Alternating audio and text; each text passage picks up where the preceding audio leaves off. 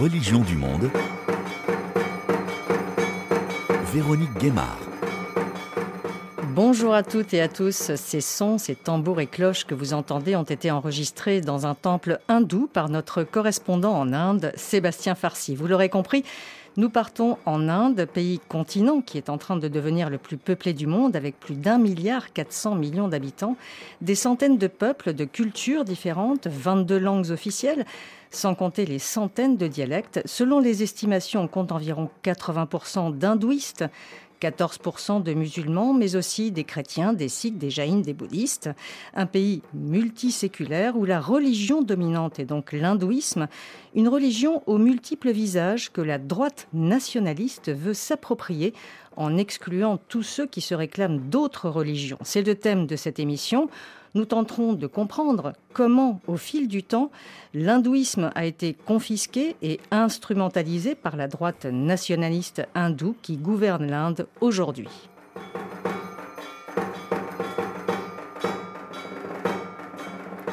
Avec nous en studio, Anne Viguier, bonjour. Bonjour. Vous êtes historienne, maîtresse de conférences à l'INALCO. Vous publiez aux éditions Flammarion une brève histoire de l'Inde, du pays des mille dieux à la puissance mondiale.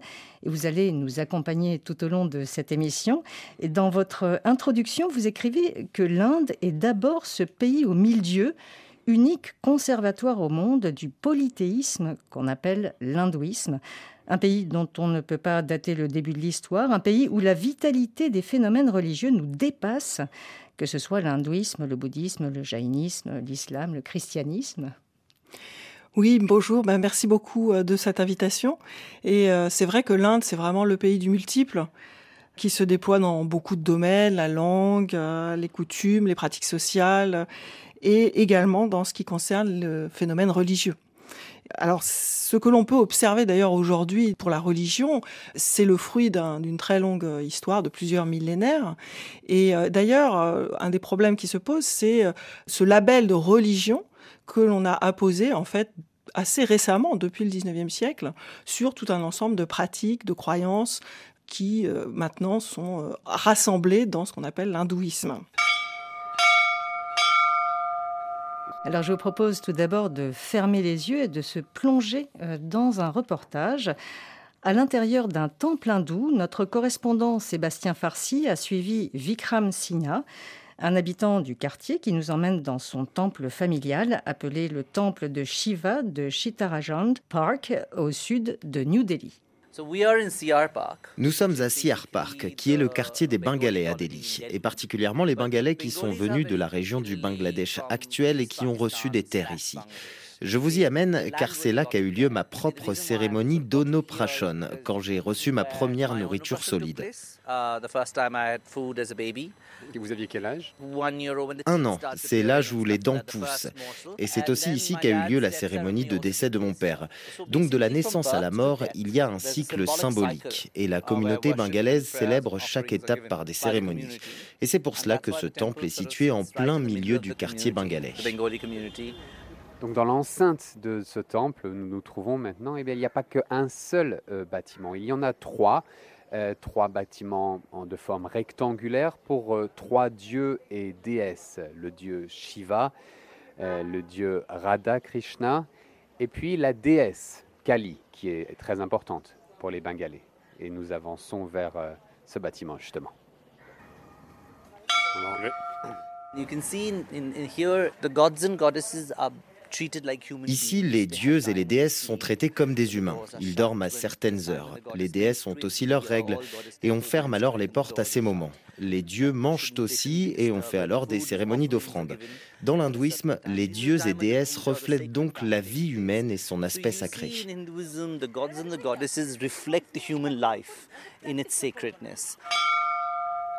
On est devant le temple, on enlève les chaussures. Ah, nous, on est, nous sommes devant une sorte de, porte ronde euh, qui ouvre sur ben, un, grand hall où les gens rentrent en faisant sonner la cloche. Vikram va offrir sa prière à la déesse qui est à l'intérieur. C'est très calme.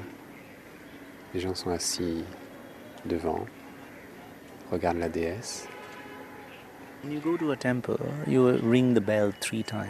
Quand vous entrez dans un temple, vous sonnez la cloche trois fois pour les trois mondes, celui des dieux, des humains et des démons. À la différence du christianisme, les démons ou asuras qui vivent sous la terre sont aussi importants que les dieux, car ils représentent les minéraux et leurs trésors. Les dieux représentent les cieux et l'eau, alors que les hommes sont au milieu. Ces trois niveaux représentent donc l'équilibre du monde. En faisant sonner la cloche, on informe aussi les dieux et déesses que nous sommes là. The ringing of the bell essentially is also the idea that to tell the gods and goddesses that have come. Je, je, là, je vous ai vu vous tenir et, et prier pendant quelques minutes. Je peux vous demander qu'est-ce que vous avez prononcé dans votre tête? Je suis en train de déménager, donc je voulais recevoir la bénédiction de la déesse pour que ce changement se déroule bien. C'est aussi aujourd'hui l'anniversaire d'une amie proche, et je lui ai donc souhaité du bonheur. Les gens s'adressent au Dieu pour trouver la paix, et à la fin de chaque prière, nous répétons justement Shanti, Shanti, Shanti, un mantra qui veut dire paix pour le bonheur universel. Allons voir, allons voir la cérémonie. La nuit est en train de tomber. C'est une période de transition pendant laquelle la déesse apparaît. Il passe des petites lampes devant les gens qui sont euh, placés devant la, le temple. Et, euh, et les gens euh, prennent la, la fumée, la passent au-dessus de la tête.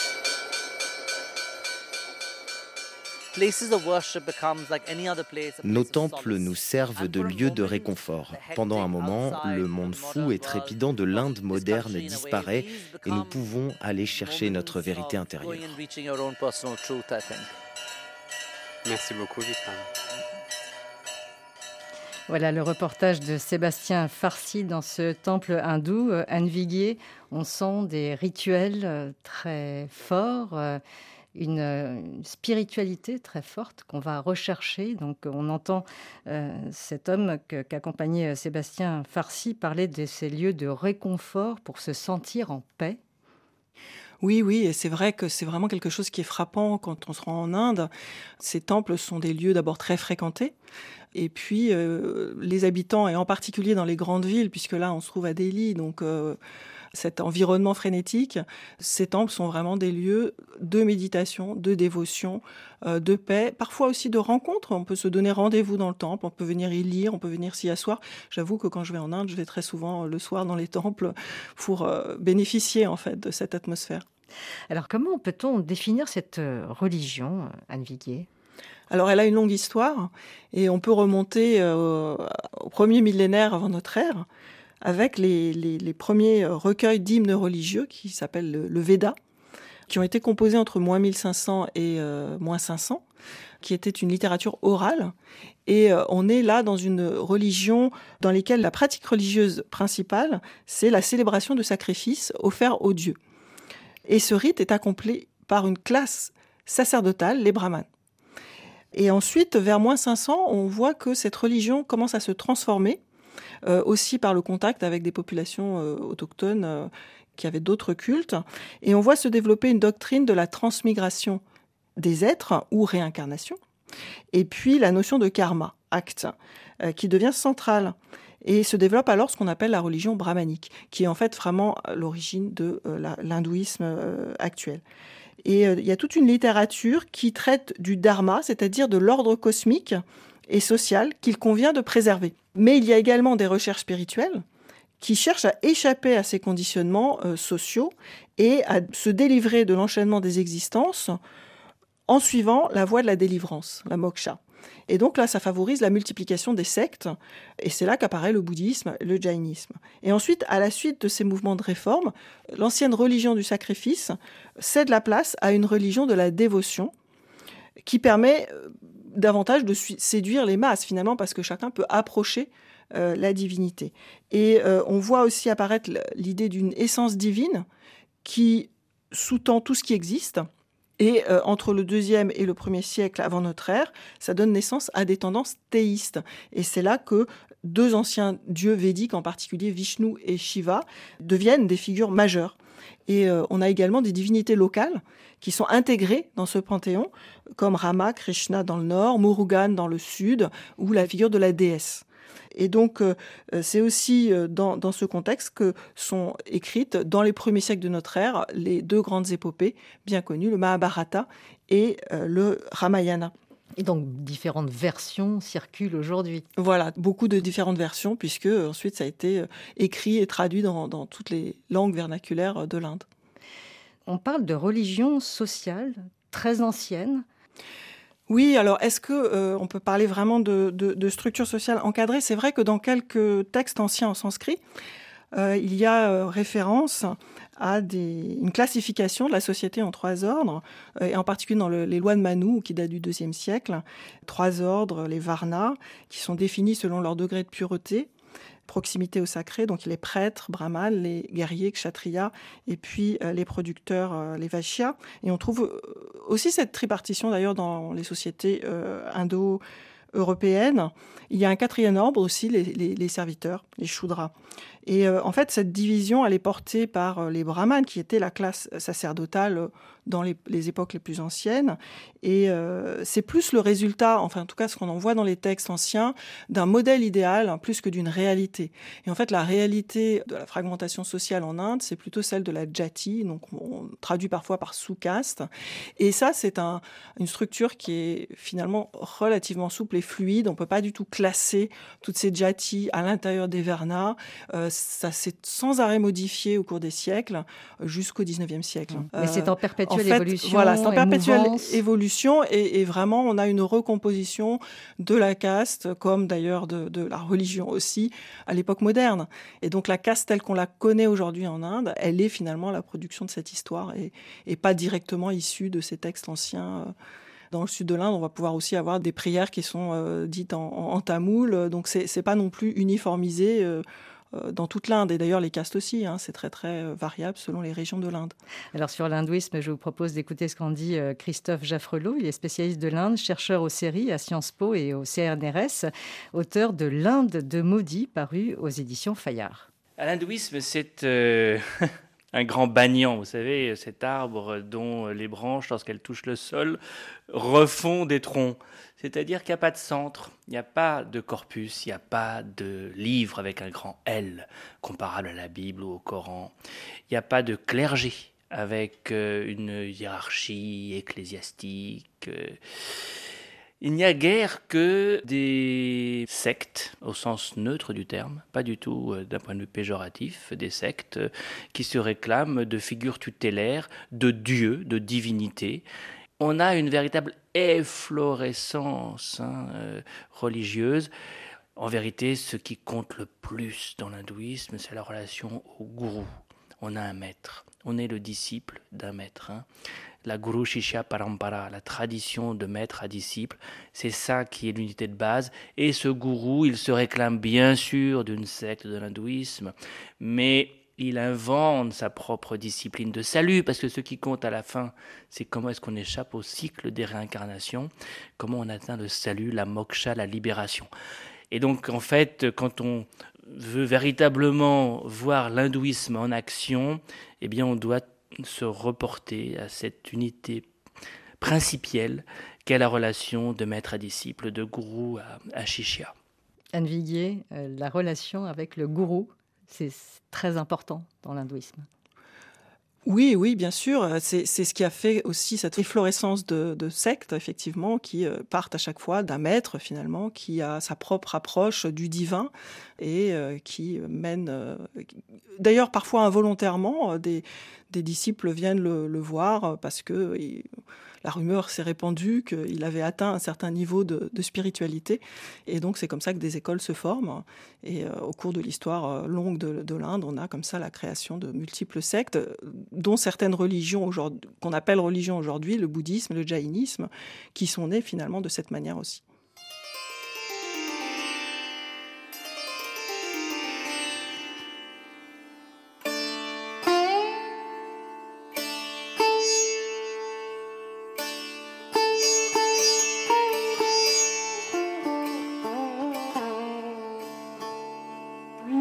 Anne Viguier, vous y revenez euh, longuement dans votre livre. Le territoire indien a été peuplé en vagues successives d'Europe, de Perse, mais aussi les, conquérants musulmans entre le XIIIe et le XVIIIe siècle. On parle de la dynastie moghole. Ce sont six siècles de domination musulmane. Oui, effectivement, il y a eu plusieurs vagues de, de peuplement en Inde. Il faut préciser qu'elles sont connues euh, pour les plus anciennes, surtout par euh, des recherches linguistiques, puisqu'il n'y a pas de traces archéologiques. Donc c'est évidemment, ça euh, prête le flanc à beaucoup d'interprétations. Mais en tout cas, ce qu'il apparaît, c'est qu'il y aurait trois principales vagues de peuplement. Une première vers moins 50 000 avant notre ère, donc vraiment très très ancienne, de chasseurs-cueilleurs. Ensuite, vers moins 2500, l'arrivée des locuteurs de langue dravidienne, qui aujourd'hui se trouvent surtout enfin, en sud de l'Inde. Et puis enfin, vers moins 1700, l'arrivée de ceux qu'on appelle les Indo-Ariens venus probablement de Haute-Asie. Et puis, plus récemment euh, des conquêtes. Alors d'abord l'arrivée fait de, musulmans qui s'installent sur les côtes d'une manière euh, tout à fait pacifique, euh, des marchands, des commerçants arabes dès le 8e siècle en fait, et puis ensuite des premières incursions au 11e siècle et enfin des dynasties qui s'installent en Inde, mais qui ne dominent jamais l'ensemble de l'Inde en fait. Hein. Et donc on a toujours la coexistence entre plusieurs types de royaumes, des sultanats et à un moment effectivement l'empire moghol se déploie et là occupe en tout cas au début du XVIIe siècle, une, grande partie de, l'Inde. Donc il y a eu des moments de tension, mais aussi de coexistence euh, pacifique. Par exemple, à l'époque d'Akbar, euh, le grand moghol, qui a ouvert ce dialogue euh, interreligieux entre islam, hindouisme, christianisme.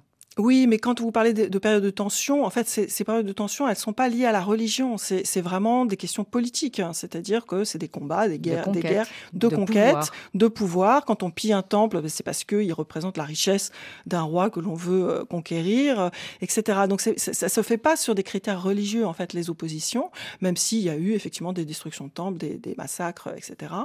Euh, donc euh, voilà, ça c'est très important quand même de le souligner. Et donc finalement, on peut pas vraiment parler de coexistence pacifique à partir du moment où il n'y a pas, par exemple, de, conscience d'appartenir à un monde hindou qui s'opposerait à un monde musulman. Les différentes croyances peuvent effectivement dialoguer. Il y a aussi des espaces de culte qui deviennent un peu communs. Il y a des formes de syncrétisme qui se développent. Il y a des échanges intellectuels, effectivement, à la cour d'Akbar en particulier, mais pas seulement, hein, dans d'autres cas aussi. On a des, rois hindous comme le roi de Vijayanagar qui a des, soldats musulmans à son service.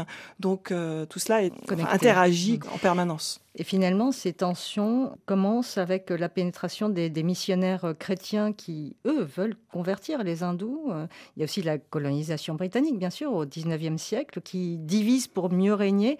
Tout cela contribue donc à renforcer les identités religieuses, Anne Viguier? Bah, je crois même que ça les crée plus que les contribuer, mm. en fait. Hein. C'est-à-dire que euh, c'est les Européens, à la fin du XVIIIe siècle, qui commencent à parler de la religion des hindous. En fait, avant, hindou, ça, ça désignait les habitants de l'Inde. Hein. C'était pas une religion particulière.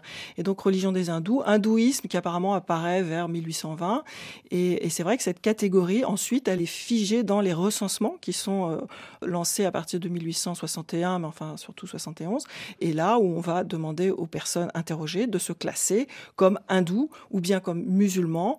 Et euh, d'ailleurs, on, associe euh, les religions indiennes, bouddhisme, hindouisme et jainisme dans un même ensemble, hein, il faut préciser. Et on peut élaborer aussi à partir des recensements des cartographies qui permettent de savoir où il y a par exemple une majorité de musulmans, où il y a une minorité, et euh, cela va contribuer à, à cette prise de conscience aussi de ces catégories religieuses. Avec une naissance de ce nationalisme hindou, euh, notamment à partir des années 1920, euh, euh, et ça constitue une étape importante, cette date, comme l'explique Christophe Jaffrelot. Au début des années 1920, les nationalistes hindous codifient leur idéologie. Cette fois-ci, cette menace, elle est perçue comme pan-islamique.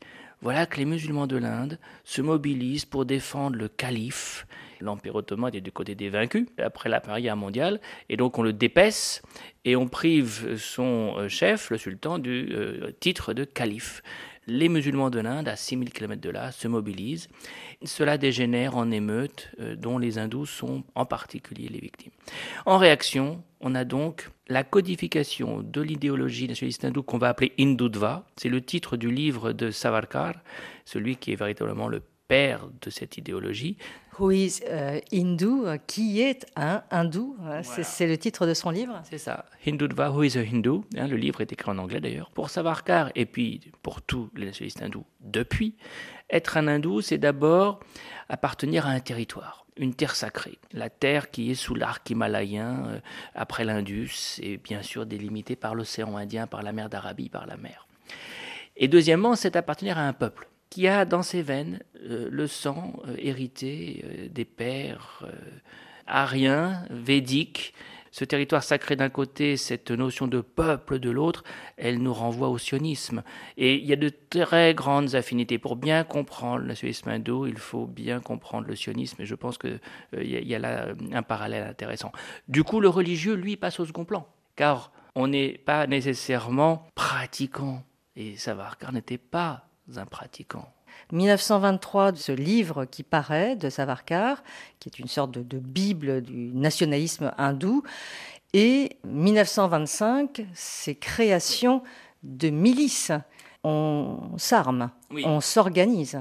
Oui, parce que Savarkar donne euh, la pensée nationaliste hindoue, l'identité nationaliste hindoue, mais il ne va pas tellement organiser euh, cette communauté euh, hindoue. Cela va revenir à un de ses disciples, Ed Gevar, issu de la même région, tout ça se passe dans le Maharashtra actuel, hein, dans la région de Bombay. Cet homme, Ed Gevar, en 1925, crée un mouvement, le RSS, qui a vocation à diffuser l'idéologie de Savarkar par des sessions euh, bouddhiques, c'est-à-dire qu'on est vraiment là pour écouter ceux qui savent raconter l'histoire, mais aussi par des sessions de formation physique.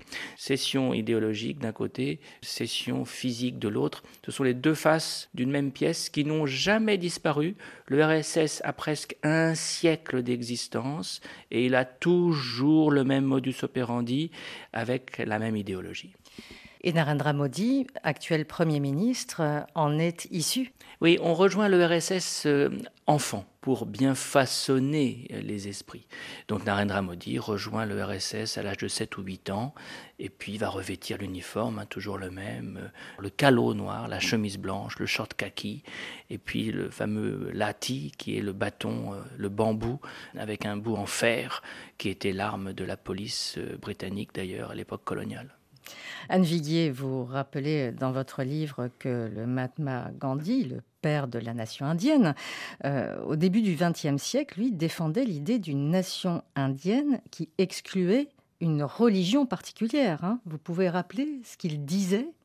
Oui, euh, il dit nulle part euh, au monde, religion et nationalité ne peuvent être synonymes, et cela n'a jamais été le cas en Inde. Alors bien sûr, il n'est pas tout seul à, affirmer cela. Hein.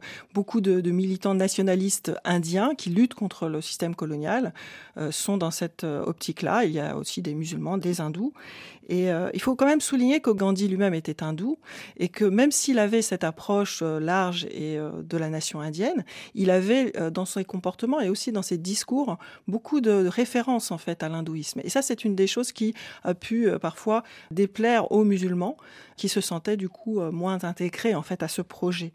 Des musulmans ont été aussi inquiets par euh, les réformes institutionnelles qui ont été établies par les Britanniques au début du XXe siècle, qui donnaient euh, des élections au suffrage censitaire. Et donc, ils avaient peur, comme ils étaient minoritaires, d'être mal représentés euh, dans la future Inde indépendante. Et en même temps, ces nationalistes hindous que décrit Christophe Jaffrelot avec la montée donc de, ces mouvements, eux critiquaient le Mahatma Gandhi pour son attitude trop conciliante vis à -vis des musulmans. Ça, ça a été surtout euh, le cas euh, après, euh, pendant la Deuxième Guerre mondiale et évidemment au moment de la partition. C'est-à-dire que... 1947, la partition de l'Inde, indépendance et partition de l'Inde, avec création donc du Pakistan voilà, qui est perçu pour les, beaucoup de nationalistes indiens, pas seulement les nationalistes hindous, mm. comme une, amputation. Et euh, donc c'est quelque chose de très mal vécu. Et donc effectivement, bah, certains euh, accusent Gandhi et puis d'autres leaders euh, des nationalistes indiens d'avoir accepté finalement cette partition. C'est ce qui a précipité donc aussi une exacerbation à l'encontre de Gandhi. C'est d'ailleurs un nationaliste hindou qui va l'assassiner en 1948. Tout à fait, et il a, les raisons étaient vraiment euh, parce qu'il avait contribué finalement à la partition de l'Inde. Euh, et donc, évidemment, ça a été un choc énorme au moment de cet assassinat. Et d'ailleurs, le RSS a été interdit ensuite pendant un an, alors seulement un an, d'exercer. Et pendant assez longtemps, ils ont été euh, un peu en marge quand même à cause de cet euh, événement, parce que Gandhi restait une figure euh, très adulée en fait en Inde, c'est vraiment le père de la nation indienne. Mais ils vont continuer leur travail, leur opération de manière souterraine, c'est ce que nous explique Christophe Jaffrelot. Il cherche à travailler la société en profondeur. Donc il va développer d'abord son réseau propre. Hein. Aujourd'hui, il y a probablement 3 millions de membres, plus de 70 000 branches à travers l'Inde. Ça, c'est le RSS. Mais il va aussi pénétrer la société à travers euh, des euh, succursales, si on veut. Un syndicat étudiant, très actif sur les campus universitaires. Un syndicat ouvrier, très actif dans les usines euh, des grandes villes industrielles. Un syndicat paysan. Et puis, à côté de ça, il y a l'usage du religieux, la pénétration des milieux religieux. Et on va créer euh, en 1964 la Vishva Hindu Parishad, qui est euh, le Conseil hindou universel, qui a vocation à organiser les prêtres, à organiser les gourous, à organiser les chefs de secte, pour donner au nationalisme hindou une façade de respectabilité religieuse et pour mobiliser sur le thème du religieux. C'est ainsi qu'ils vont mobiliser dans euh, le cadre de l'affaire d'Ayodhya parce que c'est une affaire religieuse. Il s'agit de rendre à Ram son temple qui a été, soi-disant, détruit par les musulmans pour construire la mosquée d'Ayodhya. Et ça, c'est terriblement euh, efficace. Hein. Ça va mobiliser effectivement beaucoup, beaucoup euh, d'hindous. Nous sommes dans une société qui n'est pas sécularisée, où le religieux est omniprésent. Et lorsqu'on se présente comme défenseur de ce religieux, eh bien, on a euh, un capital de popularité acquis d'avance. C'est ce que va faire aussi, évidemment, le BJP, puisque lui, il va pouvoir briguer les suffrages des hindous que cet enjeu motive. Alors Christophe Jaffrelot faisait allusion à Ayodhya. On peut rappeler que l'hindouisme n'a pas de Vatican, c'est ce qu'on disait au début de l'émission. Cette religion n'a pas de dogme ni de clergé unifié, mais le mouvement moderne de l'hindouisme politique, donc mené par le parti au pouvoir, le BJP, qui a été créé en 1980, essaye de faire émerger ce lieu unificateur à Ayodhya, donc dans le nord de l'Inde au début des années 90 notamment. Euh, notre correspondant en Inde, Sébastien Farsi, a rencontré le prêtre principal d'Ayodhya, Satyendra Das. Écoutez. Nos textes religieux nous racontent que la ville d'Ayodhya était tellement belle que même les dieux en étaient jaloux. C'est cette gloire que nous voulons revoir et que le chef du gouvernement régional a promis de rendre à Ayodhya. Satyendra Das a la longue barbe blanche qui tombe sur ses larges habits jaunes et safran. Cet acharya, ou prêtre en chef du temple de Ram à Ayodhya, est impatient de voir le nouveau bâtiment sortir de terre. J'ai commencé à officier pour notre dieu Ram quand il se trouvait sous une tente sans temple en dur, et j'ai toujours considéré qu'il méritait quelque chose de plus glorieux pour offrir aux croyants un sentiment paradisiaque. Son vœu est en train d'être exaucé. Un grand temple de rame de 50 mètres de haut est en effet en train d'être construit dans cette ville sainte, en lieu et place d'une mosquée détruite par des foules d'hindouistes en 1992. La Cour suprême a officiellement attribué aux hindous ce terrain en 2019. Ceci a mis fin à l'une des disputes religieuses les plus explosives de l'Inde moderne, tout en offrant une énorme victoire aux nationalistes hindous du BJP qui militaient pour cela depuis des décennies. Les musulmans ont en échange obtenu un autre terrain dans la zone pour construire une nouvelle mosquée. Mais Satyen Radas, qui se trouve sous protection policière, sait que les tensions sont encore vives. Les musulmans ne sont pas contents de cette décision et les divisions entre communautés sont encore grandes. La religion et la politique devraient être séparées, mais ce n'est pas le cas et cela mettra du temps. Les nationalistes hindous du BJP, eux, ne semblent pas vouloir séparer les deux. C'est en effet le Premier ministre Narendra Modi qui a officié lors de la cérémonie religieuse de lancement des travaux du temple, faisant dire à certains que l'hindouisme était devenu ce jour-là la religion d'État de l'Inde, remettant en cause la constitution laïque du pays. Le temple de Ram devrait être inauguré en janvier prochain, soit quelques mois seulement avant les élections législatives nationales.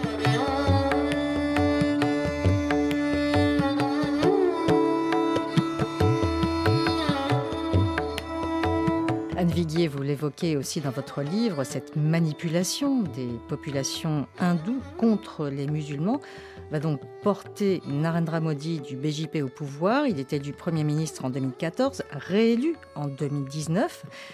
La nation hindoue se définit selon lui contre le sécularisme, contre ses minorités chrétiennes et surtout musulmanes. Donc il utilise la religion et ça fonctionne.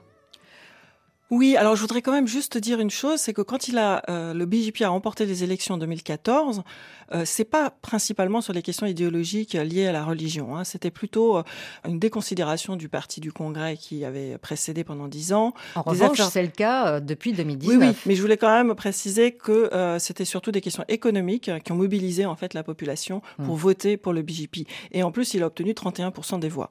Donc voilà, et un petit peu plus en 2019. Donc ça, c'est une chose quand même importante. Alors, pour ce qui est de l'utilisation de la religion, et du... en fait, l'Inde est un pays effectivement laïque, séculariste, hein, c'est le terme qu'on emploie pour désigner sa laïcité à l'indienne, qui est différente de celle qu'on connaît en France, puisqu'il euh, n'y a pas d'église euh, à séparer de, l'État. Donc cette laïcité à l'indienne, elle est en fait plutôt euh, l'idée que il faut respecter toutes les croyances et que l'État doit protéger les minorités. Euh, mais on ne cherche pas à séparer le religieux du politique, en fait. Le religieux est partout, le sacré est partout. Euh, alors c'est vrai que les, nationalistes hindous ont repris les idées de Savarkar, qui estime que l'essence de l'Inde étant l'hindouisme, les religions qui sont nées en Inde sont celles qui forment l'âme de l'Inde, et que donc les autres religions peuvent exister. On leur dit pas de, partir ou de s'arrêter, mais par contre, elles doivent accepter finalement cette prédominance. Et, donc, euh, dans les écoles, on va introduire des, hymnes védiques, des, activités de yoga, etc., que tout le monde doit pratiquer. Et pour Christophe Jaffrelot, c'est aussi un travail des milices RSS qui ont été créées donc dans les années 20 qui continuent euh, à s'exercer sur la société. En fait, c'est surtout en laissant les milices quadriller l'espace public que le gouvernement fait la différence. Donc on va voir euh, ces milices euh, exercer une véritable police culturelle dans la rue, rendant les mariages entre hindous et musulmans très difficiles, faisant en sorte d'ailleurs que les musulmans et les hindous ne se fréquentent pas. Euh. Oui, on va l'entendre dans un prochain reportage de Sébastien Farsi. Euh, faisant aussi en sorte de reconvertir à l'hindouisme des euh, populations passées à l'islam ou au christianisme. Et puis, encore plus important, ces milices vont patrouiller sur les autoroutes de l'Inde pour empêcher que des musulmans n'amènent des bovins, et notamment la vache sacrée, à l'abattoir, parce que ça, c'est une de leurs obsessions. Ça va se traduire par de nombreux lynchages de fermiers musulmans. On voit se développer euh, ce qu'on appelle le vigilantisme, le contrôle de la population euh, sur le terrain par des groupes armés. Et puis le deuxième temps, qui commence avec son second mandat en 2019, va lui être beaucoup plus porté à l'action législative et on va voir ce régime s'hindouiser de manière plus officielle, par exemple à travers la réforme de la Constitution concernant euh, l'accès à la citoyenneté. Pour la première fois, le religieux devient un critère d'accès à la nationalité indienne il est dit maintenant que seuls les non-musulmans, réfugiés euh, du Bangladesh, euh, de l'Afghanistan euh, et du Pakistan, sont éligibles à la citoyenneté indienne. Et ça, c'est un symbole. Ça fait qu'effectivement, être musulman, c'est être un citoyen de seconde classe, un citoyen de seconde zone.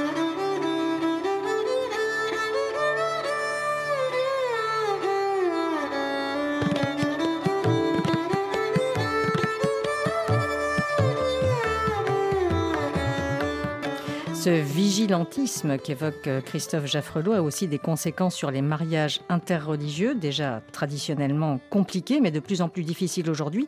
Le gouvernement nationaliste hindou, a lancé une campagne accusant les musulmans d'épouser les femmes hindoues pour les convertir selon un prétendu djihad de l'amour. Et plusieurs États dirigés par ce parti du BJP ont passé des lois qui pénalisent ces unions. Notre correspondant Sébastien Farsi a pu rencontrer un couple qui a surmonté ces obstacles au nom de leur amour. Elle l'a rencontré quand elle avait 18 ans, lui en avait 22. Il insistait pour avoir son numéro, elle a cédé et elle fut vite conquise. Mais cette idylle amoureuse s'est vite confrontée à la réalité, car elle est hindoue et lui musulman. Dans cette campagne du Rajasthan, comme dans l'essentiel de l'Inde, cet amour est inacceptable. Ria témoigne avec un nom d'emprunt. Mes parents ont essayé de me marier de force avec un hindou. Nous avons donc fui à Jaipur, puis à New Delhi. Mes parents ont alors déposé une fausse plainte pour vol et la police nous cherchait. Mes parents disent maintenant que s'ils me trouvent, ils nous tueront tous les deux. À Delhi, un État plus tolérant, le couple est accueilli dans un refuge spécial pour couples interreligieux gardé par la police et ils ont pu se marier après s'être battus contre les préjugés de l'administration. Tous les fonctionnaires sont hindous et réticents à ces mariages interreligieux et ont tout fait pour l'empêcher. L'un d'entre eux m'a même dit que les musulmans épousaient les femmes hindoues pour les convertir. Cette accusation très répandue dans les milieux hindouistes n'a jamais été prouvée et même le ministère de l'Intérieur a reconnu n'avoir aucun chiffre pour l'étayer. Ria, par exemple, ne s'est pas converti à l'islam, mais cela n'empêche pas les États dirigés par les nationalistes hindous de promulguer des lois qui criminalisent toute conversion religieuse par le mariage, comme en Uttar Pradesh, l'État indien le plus peuplé, dirigé par le moine hindouiste Yogi Adityanath. Notre loi va empêcher le djihad de l'amour. Avec celle-ci, nous allons protéger nos sœurs et nos filles contre ces hommes qui cachent leur nom et leur identité et les convertissent par le mariage. Cinq États indiens possèdent ces lois qui interdisent la conversion par le mariage et punissent de prison toute personne qui participerait ou aiderait cet acte, ce qui rend les unions interreligieuses très périlleuses. Azif Iqbal est fondateur de Danak, une association qui aide ces couples à Delhi. Ces lois créent la terreur. Il est impossible de trouver des témoins pour les mariages, car ils ont peur d'être poursuivis. Même les amis des mariés refusent. Ces lois incitent en plus les policiers à harceler ces couples et leur permettent de justifier les préjudices qu'ils avaient déjà contre ces mariages. Ces lois n'empêchent cependant pas les musulmans de se convertir à l'hindouisme par le mariage, car ce changement est alors considéré comme un retour à la religion d'origine et non une conversion. Ceci indique le biais hindouiste de ces législations. Anne Viguier, depuis la réélection de Narendra Modi en 2019, les dérives autocratiques se multiplient, vous l'évoquez dans votre livre, comme on l'entend dans, ce reportage de Sébastien Farcy. Et la loi sur la citoyenneté, dont parlait Christophe Jaffrelot précédemment, a fragilisé près de 200 millions de musulmans. Je voudrais quand même réagir au, reportage que l'on vient d'entendre pour dire que ces mariages interreligieux, de toute façon, étaient déjà pratiquement impossible hein, avant euh, l'arrivée au pouvoir des nationalistes hindous. Donc il ne faudrait pas imaginer que ça fait un gros changement. Par contre, il y a peut-être une persécution accrue, bien sûr, un danger accru en fait pour les personnes qui s'engagent dans ces mariages. Mais comme les mariages intercastes, c'est aussi quelque chose qui est très mal perçu. Et en fait, ce qui se passe, c'est qu'on a une société indienne qui se transforme, qui s'urbanise et des possibilités de rencontres entre les, les, hommes et les femmes qui se multiplient. La possibilité de ces mariages euh, grandit finalement. Et c'est ça aussi qui suscite une réaction. Donc ça peut être aussi une réaction à cette transformation de la société. Mmh. Euh, pour revenir à la loi sur la citoyenneté de 2019, en fait, la loi de la citoyenneté en Inde a été établie en 1955. C'est une sorte de droit du sol. Hein. En fait, cette loi, elle empêche l'accès à la citoyenneté, comme euh, le disait Christophe Jaffrelot, à des personnes qui viennent des pays musulmans qui sont alentours. Il faut préciser que ces pays musulmans, Pakistan, Bangladesh et euh, Afghanistan, alors surtout Pakistan, Bangladesh, persécutent eux-mêmes les hindous. Donc c'est perçu aussi comme une sorte de retour euh, contre les politiques de ces pays-là. Mais en fait, le problème, pourquoi ça, fragilise les musulmans indiens? Parce qu'on pourrait dire, après tout, bon, c'est des musulmans indiens, ils sont nés en Inde, il n'y a aucune raison. C'est parce qu'en fait, quand vous allez prouver votre nationalité, il faut des papiers. Et qu'en Inde, beaucoup de gens sont très pauvres et n'ont pas forcément ces papiers. Ils ont pu les perdre dans des inondations, euh, que sais-je. Les femmes, souvent, n'ont pas de papiers. Et donc c'est ça la grande crainte qu'ont eu les musulmans en, en 2019, c'est de perdre finalement cet accès parce qu'on allait leur dire, vous vous n'avez pas de papier, en fait, vous êtes des réfugiés qui viennent du Bangladesh, du Pakistan, et donc vous n'avez pas cette citoyenneté. Et il y a eu effectivement un registre de la citoyenneté mis en place en Assad, et ce, registre, eh bien, a exclu de la citoyenneté effectivement des musulmans qui étaient des musulmans indiens. Anne Viguier, il y a aussi euh, ce qu'on appelle la réécriture de l'histoire. C'est quelque chose de plus récent. Euh, vous en parlez aussi euh, en tant qu'historienne, justement. Notre correspondant Sébastien Farcy nous explique concrètement ce qui a déjà disparu des livres scolaires du secondaire. Une manière donc de réécrire l'histoire, de diaboliser les musulmans.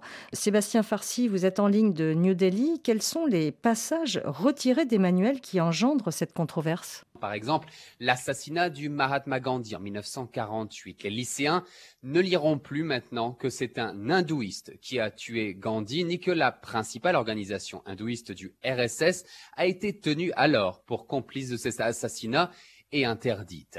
Il faut dire que le parti au pouvoir est lui-même issu de cette organisation du RSS. La description des pogroms anti-musulmans de 2002 menés sous le règne de Narendra Modi au Gujarat a également été euh, retirée de ses livres de secondaire. Mais ce qui a fait le plus euh, bondir les historiens, Véronique, euh, c'est la purge d'une grande partie de l'histoire moghole et musulmane du pays qui a duré en effet pendant six siècles. Des chapitres entiers ont été retirés qui traitaient de ces différents rois et de leurs apports à la culture indienne. Une démarche obscurantiste. Selon Aditya Mukherjee, il est historien et président du Congrès indien d'histoire. On l'écoute. La période des Moghols est l'une des plus importantes de notre histoire. Elle représente la renaissance culturelle de l'Inde, avec des avancées majeures dans l'art et dans l'ouverture religieuse. Un de ces empereurs du XVIe siècle, Akbar, a par exemple organisé des débats entre des prêtres chrétiens, des religieux musulmans, des prêtres hindous et des athées, alors qu'à la même période, le roi espagnol menait l'Inquisition. Sébastien, comment les autorités justifient-elles ces coupes dans les manuels scolaires, dans les manuels d'histoire? Le Conseil indien pour l'éducation dit vouloir alléger les livres scolaires afin de faciliter la reprise pédagogique après la crise du Covid-19. Il dit aussi que, que, certains de ces passages sont déjà évoqués en primaire et que cette démarche n'est en tout cas pas politique car des matières scientifiques ont également subi des coupes.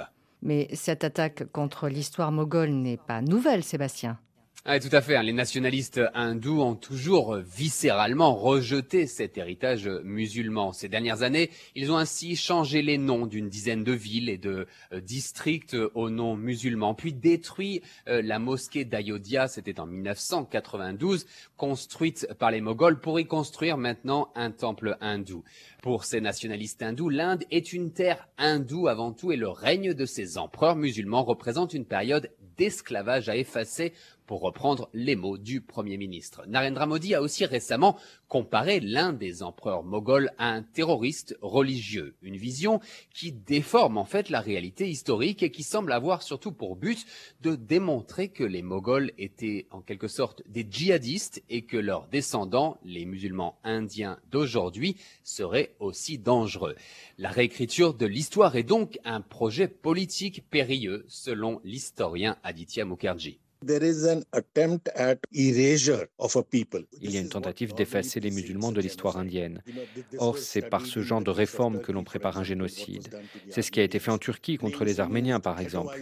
Retrait des noms, ghettoisation, effacement de l'histoire, puis génocide. Et ce qui est alarmant, c'est que nous suivons les mêmes pas.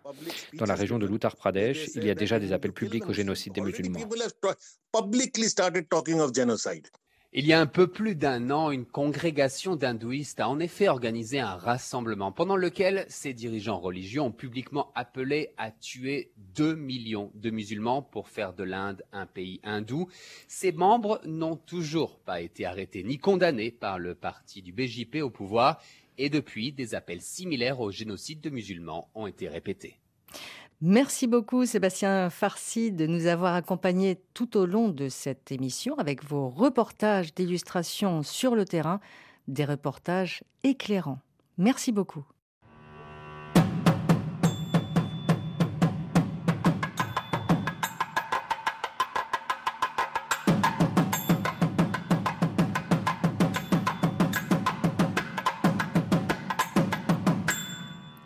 Anne Viguier, euh, une réaction en tant qu'historienne à cette euh, volonté de réécrire l'histoire dans les manuels scolaires?